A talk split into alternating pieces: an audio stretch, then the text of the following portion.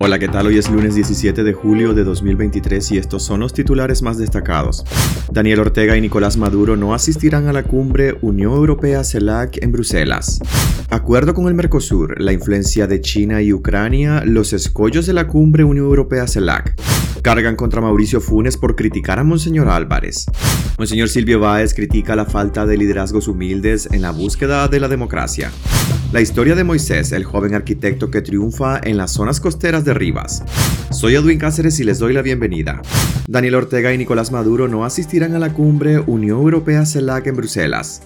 Los principales líderes europeos y latinoamericanos se dan cita este lunes y martes en Bruselas, Bélgica, para participar en la novena cumbre entre la Unión Europea y la Comunidad de Estados Latinoamericanos y del Caribe CELAC. Es un evento político internacional de trascendencia en la que los dictadores de Nicaragua y Venezuela, pese a estar invitados por la CELAC, deciden no participar, aunque la previsión es que sí acudan sus respectivos ministros de Exteriores. Daniel Ortega y Nicolás Maduro se evitan con su ausencia escuchar críticas de otros jefes de gobierno, activistas y funcionarios americanos y europeos que les han condenado por la represión a sus pueblos, las violaciones de derechos humanos y actos de corrupción. En una entrevista con la radio francesa RFI, Peter Stano, portavoz de Exteriores de la Unión Europea, confirmó que la crisis de Nicaragua será abordada en la cumbre como parte de las declaraciones del bloque continental. Al menos 160 víctimas de la represión del régimen de Daniel Ortega y 29 organizaciones nacionales e internacionales pidieron a la cumbre la creación de un grupo de amigos del pueblo nicaragüense que contribuya al retorno de la democracia en Nicaragua. De momento, ningún gobierno de la región se ha referido públicamente a esta propuesta.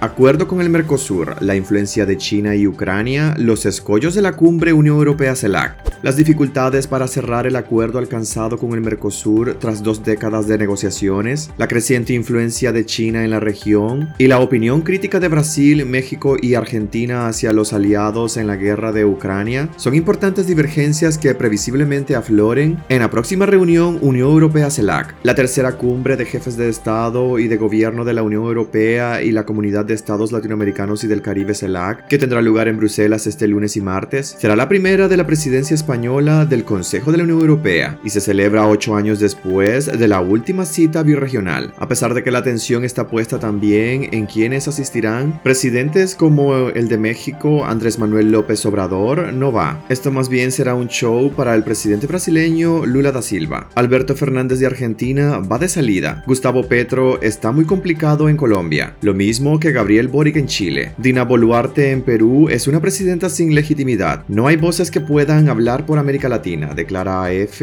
Patricio Navía, profesor titular de Estudios Liberales de la Universidad de Nueva York. La guerra en Ucrania ha hecho crecer las diferencias que ya existen entre la Unión Europea y los países de la CELAC, que decidieron ponerle menos atención a las regresiones autoritarias en Venezuela y Nicaragua. La invasión rusa de Ucrania ha mostrado que estas dos organizaciones regionales tienen formas muy distintas de entender una misma realidad, opina Patricio Navía. Tanto para Europa como para América Latina, la construcción de un diálogo con China sustentado en la autonomía y la no alineación es fundamental, pero el principal desafío es entender que China no es hija de la Revolución Francesa, enfatiza Reyes Mata, director del Centro de Estudios sobre China de la Universidad Andrés Bello cargan contra Mauricio Funes por criticar a Monseñor Álvarez. Obispos, sacerdotes y dirigentes opositores de Nicaragua cargaron este domingo contra el expresidente salvadoreño Mauricio Funes por criticar a Monseñor Orlando Álvarez, condenado a más de 26 años de prisión por traición a la patria. Funes, quien actualmente vive en Nicaragua y quien fue condenado en su país a 14 años de prisión el pasado mayo por delitos cometidos en el marco de una tregua entre pandillas durante su gobierno, divulgó un video en YouTube en el que afirmó que Álvarez fue sentenciado por apología del delito. En su mensaje, el expresidente salvadoreño, a quien el gobierno de Daniel Ortega le otorgó la nacionalidad nicaragüense, dijo que no es cierto que a Monseñor Álvarez le haya pasado lo mismo que al arzobispo de San Salvador, Monseñor Oscar Arnulfo Romero. Funes es un tristísimo prófugo de la justicia de El Salvador, condenado a 14 años de cárcel y punto. Escribió por su lado el sacerdote Bosco José Rodríguez Alvarado. El dirigente dirigente opositor nicaragüense desnacionalizado Félix Maradiaga se declaró indignado por las declaraciones del prófugo Mauricio Funes contra Monseñor Orlando Álvarez. Maradiaga se preguntó si son esas declaraciones serviles parte de la renta que le cobra Ortega a Funes para tener una guarida en Managua, posiblemente. La Alianza Universitaria Nicaragüense también condenó el ataque del prófugo Funes contra el obispo Álvarez y tildó al expresidente salvadoreño de un criminal protegido por la dictadura sandinista.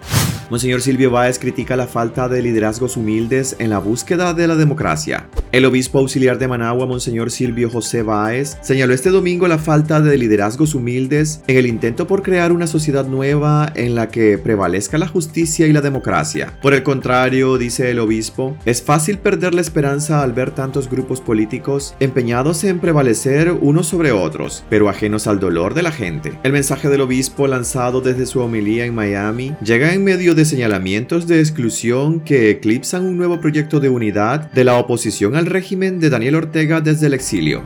La historia de Moisés, el joven arquitecto que triunfa en las zonas costeras de Rivas. Cuando Moisés tenía 15 años, perdió a su madre y tres años después murió su padre. Fueron dos pérdidas que hubieran tumbado fácilmente a cualquier joven que se queda huérfano a los 18 años. La educación y su pasión por los estudios fueron determinantes para que hoy sea uno de los arquitectos que se abre paso con éxito en las zonas costeras de Rivas. Moisés Flores Prudente ahora tiene 26 años. A los 22 se graduó como arquitecto gracias a una beca que obtuvo en la Universidad Centroamericana, que mantuvo por su excelencia académica y el apoyo de su familia materna. Después viajó a Roma, en Italia, para estudiar arquitectura romana y regresó a Nicaragua para poner en práctica lo aprendido. Al regresar a su comunidad, rápidamente se fue dando a conocer por los diseños de casas de playa y hoteles encargados por inversionistas extranjeros en zonas costeras de Tola. El arquitecto nicaragüense también ha diseñado cavas de vino en Chile. Para Moisés la arquitectura no es solo diseñar y construir casas o edificios, también es dar respuesta a los problemas sociales, sin dañar el medio ambiente y tomando en cuenta el aspecto económico. Por eso, su próxima meta es estudiar una especialidad de urbanismo en Europa. Te invitamos a que leas la historia completa de Moisés en nuestra web despacho505.com. Hasta aquí quedaríamos este lunes. Gracias por acompañarnos y recuerden visitar nuestra web despacho505.com para ampliar y conocer más noticias. Y también nuestras redes sociales nos puedes encontrar como Despacho 505. Que tengan un excelente inicio de semana. Bye.